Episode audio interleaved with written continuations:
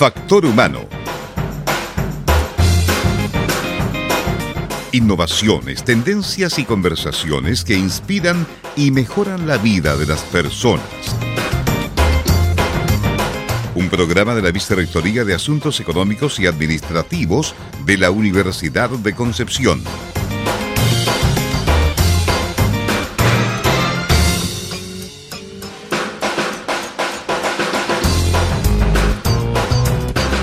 Muy buenas tardes a todos los auditores y auditoras de Factor Humano, el programa de la Vicerrectoría de Asuntos Económicos y Administrativos de la Universidad de Concepción.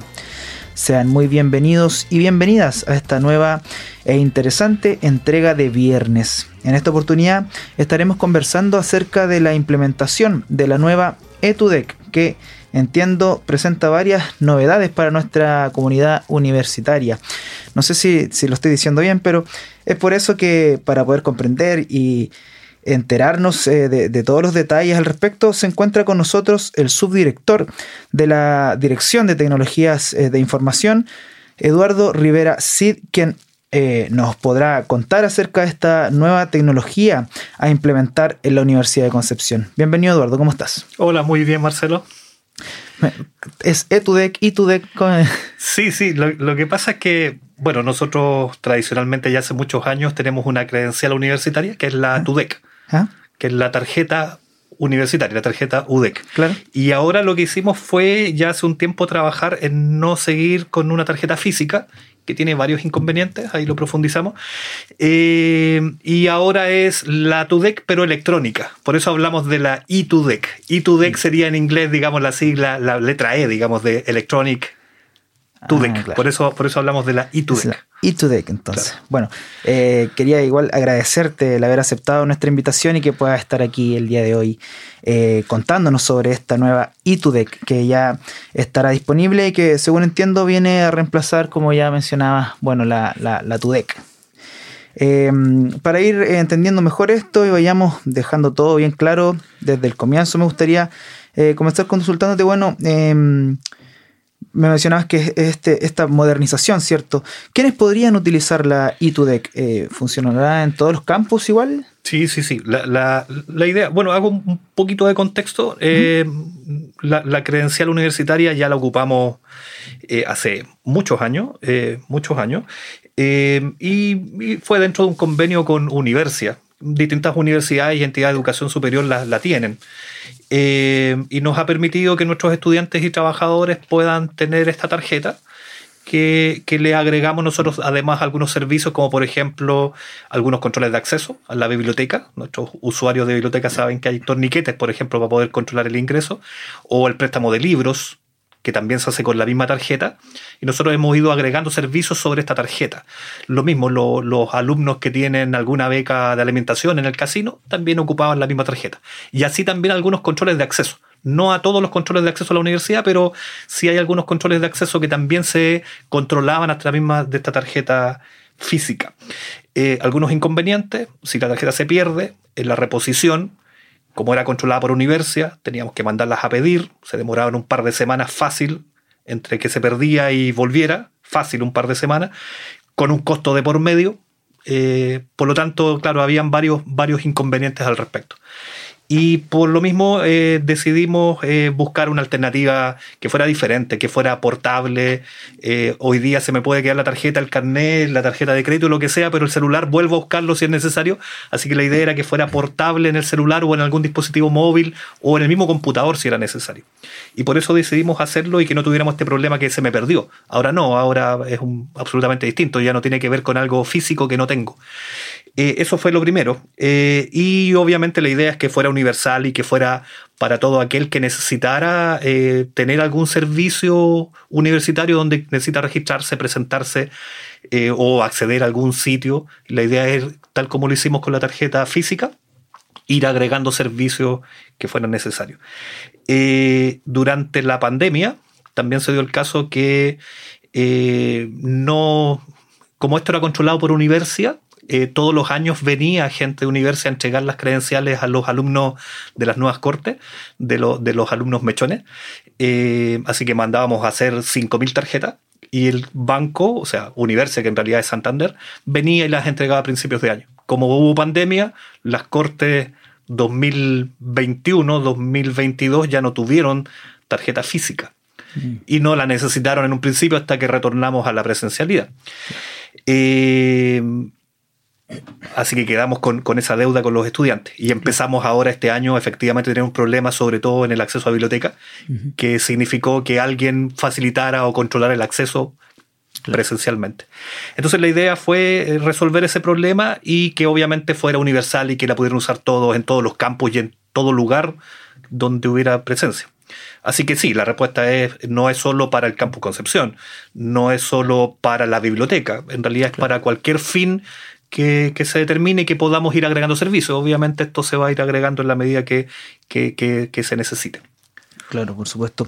Eh, ¿Y cuál sería el, funcionamiento ya derechamente de esta ITUDEC? Eh, ¿Mediante un código o cómo, opera? Tratamos de hacerlo efectivamente lo más simple, que no fuera una tarjeta que, que, significara tener algo en especial. De hecho, es vía web. O sea, entro, entro a TUDEC, ITUDEC, etudec.udec.cl, a ese sitio web, y me va a pedir mis credenciales universitarias, nombre, usuario y contraseña. Y con ese nombre, usuario y contraseña eh, me va a mostrar mis datos personales, va a mostrar la foto de la persona, va a mostrar su nombre, a qué repartición pertenece o a qué facultad, y va a generar en forma automática un código QR. Y con ese código QR puedo obtener más información. Por ejemplo, en el caso de la biblioteca, actualmente las personas con la tarjeta física iban, la presentaban, eh, la pistoleaban ahí con un sistema que había en biblioteca, que hay en biblioteca todavía funcionando, y con eso obtenían más información del estudiante, si ya tenía préstamos, si debía algún libro y cosas adicionales. Obtenían datos de la persona. Ahora lo mismo, pero con el código QR que se genera. El usuario simplemente entra a este sitio web, se autentica, le presenta un código QR y ahora el lector, en vez de leer un código de barra u otro tipo de cosas, va a leer ese QR en biblioteca, por ejemplo. O lo mismo, si la persona tenía una beca de alimentación, lo mismo. Eh, hay un segundo QR. Eh, hay, dos QR. con el tema de los QR hay, hay lo que se llaman estáticos y dinámicos. Y, el, genera un segundo QR que es dinámico, que está encriptado y que lo hicimos así para evitar que alguien mandara la foto del QR a cualquier ah, persona y con eso si es un estudiante o el que fuera, ahí va a poder entrar a la biblioteca a estudiar. Por ejemplo, un amigo de alguien que no es de la universidad y que quisiera venir a la biblioteca, le podría mandar la foto del QR y tener acceso libre a la biblioteca. Entonces, la idea del QR dinámico es que le pusimos un límite que durara 30 segundos, de tal forma que el QR fuera cambiando continuamente y ese QR se inhabilita, de tal manera que eh, no, no, no, pudiera, entre comillas, fotografiarse, mandarse, prestarse, de tal forma que, que ciertos accesos, sobre todo el el control de acceso sea controlado por ese QR dinámico. En la misma página web hay un botón que va a estar, bueno, obviamente va a haber infografía, después se va, se va a explicar mejor, pero el QR inicial es el QR simple que va a hacer el pistoleado, por ejemplo, si quiero obtener más información del usuario o si quiero prestarle un libro. Pero todo lo que sea control de acceso y esas cosas, hay un botoncito para generar el otro QR y el usuario va a poder eh, pinchar ese botón si es necesario para, para eso. En, los torniquetes, por ejemplo, de la biblioteca, ya, ya probamos, hay un, hay un lector eh, de, de, código QR, antes había un lector de otra cosa de proximidad de la tarjeta, de tal manera que coloca su teléfono contra el QR y lo puede, y lo puede leer. Perfecto. Eh, bueno, en ese caso, los QR, yo genero un QR, puedo entrar a cualquiera de los edificios habilitados, ¿cierto? ¿O cómo es? Sí, en, general, como te decía, no, no, no, tenemos control de acceso en toda la universidad. Hay, hay, hay algunos lugares. Por ejemplo, en la biblioteca es uno, masivo, de Chillán y de Los Ángeles también. Eh, y otros lugares son, son contados. Yo diría que, por ejemplo, algunos estacionamientos de la universidad eran con tarjeta. y los otros eran eh, el edificio donde estamos aquí, de la vicerrectoría, eh, pero no eran muchos, no, no eran tantos. Hay otros que tienen sus propios sistemas. La idea es que sí se vayan en la medida que sea necesario o que sea un beneficio hacerlo con, este único sistema. Para eso es necesario, de todas formas, cambiar los lectores. O sea, esto va a ser un tema gradual.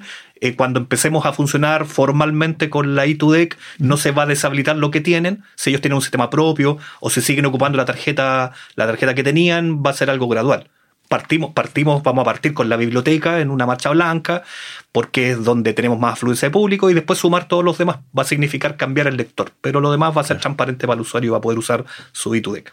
Perfecto.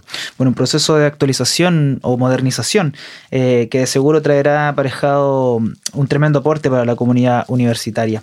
Quiero que sigamos conversando sobre la relevancia, lo que implica y las funciones que dispone la nueva ITUDEC, pero primero me gustaría invitarte y por supuesto a todos y todas a quienes nos escuchan a disfrutar de una pequeña pausa musical.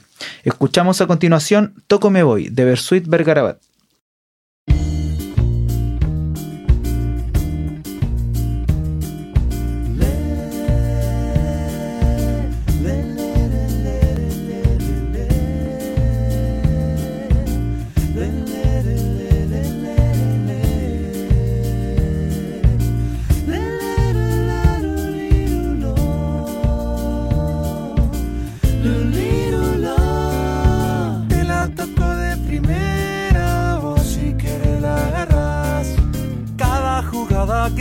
Se hace realidad o pareciera algo casual.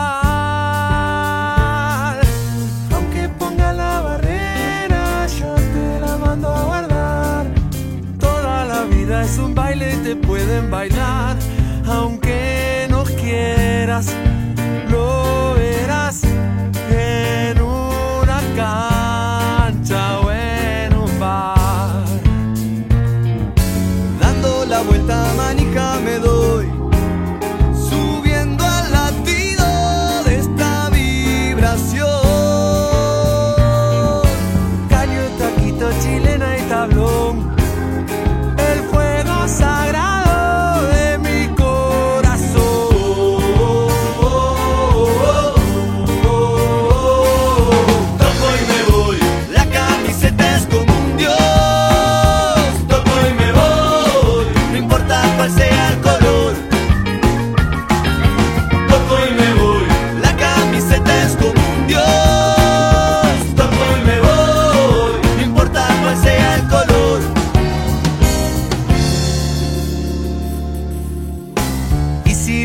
pinta la cara, hoy no me voy a achicar.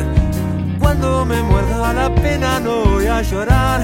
Se ha terminado el festival. En un picado cualquiera mi alma se echa a rodar. Este es el juego que siento y no pienso parar. Yo pongo el cuerpo hasta el final.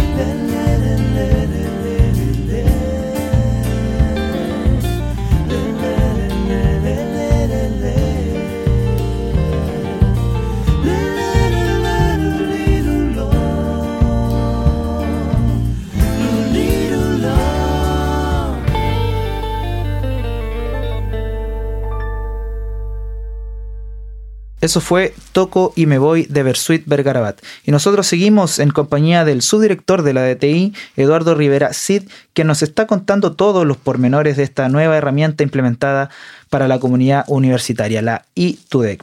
Eduardo, si pudieras eh, contarme un poquito más, por favor, acerca de esta actualización eh, o de esta modificación que podría haber, haber en los eh, torniquetes para, para la implementación de la ITUDEC. Claro, aquí, hay, dos cosas que se complementan. Uno es la tarjeta, que tiene este QR que tiene que ser leído. Por lo tanto, los lectores que tenían los torniquetes o cualquier sistema, el de préstamo de libro o el de alimentación, el lector también va a tener que ser cambiado.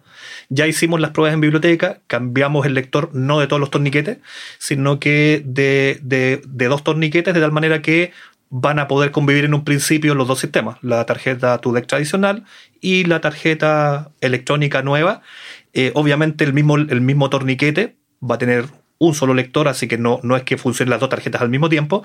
Eh, por lo tanto, por lo tanto van, a, van a estar claramente identificados. Eh, estamos ya en un periodo, entre comillas, de marcha blanca con biblioteca, probando el sistema y agregando más servicios. Chillán y Los Ángeles todavía no se incorporan, pero vamos obviamente a sumar también, también otros servicios y otros y otros lugares donde podamos implementarla. Claro, me imagino que, como mencionabas, tendrán algún distintivo para, poder identificar qué es el torniquete para cuál o tal. Efectivamente, efectivamente. El, lector también es, bastante distinto, así que va a ser muy evidente, pero, pero obviamente van a tener un distintivo y es parte de los que nos queda todavía también para para trabajar. Quería mencionar que, por ejemplo, dentro de los beneficios, eh, como las tarjetas TUDEC tenían un costo, para los estudiantes la primera vez cuando ingresaban era gratuita, después si se perdía y tenía un costo de reposición tenían que pagarle a los estudiantes. Evitamos todos esos costos hoy día, ya no, no, no es un tema de que se me perdió, como es una página web en realidad y autenticarse no tiene ningún costo. El otro problema que había era que eh, trabajadores eh, de contrato indefinido la tenían, algunos que tenían por proyectos o a plazo fijo, o que duraba un mes, entre que la pidieran no alcanzaba ni a llegar la tarjeta. Habían hartos problemas de ese tipo. Hoy día cualquier persona que tenga una relación con la universidad, por lo tanto podría tener su tarjeta TUDEC. Teniendo una cuenta universitaria es un servicio más. Así que también hay otros beneficios que quería no olvidar mencionar. Claro.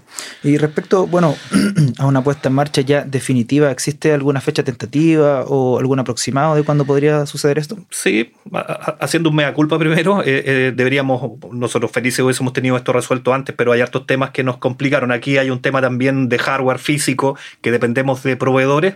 Eh, nos costó un poco en, llegar a la solución de, de, lo físico, de cambiar las piezas dentro del torniquete, del lector, de incorporarlo, de hacer varias cosas. Entonces nos atrasamos más de lo que hubiésemos querido. Eh, nos abocamos primero a resolver el tema de los servicios asociados a la biblioteca. Estamos llegando a fin de año, lo tenemos claro, así que seguramente va a haber un periodo ahora, en lo que nos queda de diciembre-enero, de marcha blanca, para seguramente en marzo eh, tener tiempo para poder implementar también en Chillán y en Los Ángeles lo mismo y partir seguramente en marzo con los servicios ya un poco más formal. Debería ser la fecha. Claro, perfecto. Eh, me mencionabas que bueno, se van a mantener cierto estas dos opciones de torniquetes, pero ¿habrá algún alguna fecha límite para utilizar la tarjeta física? ¿Se desactivará en algún momento?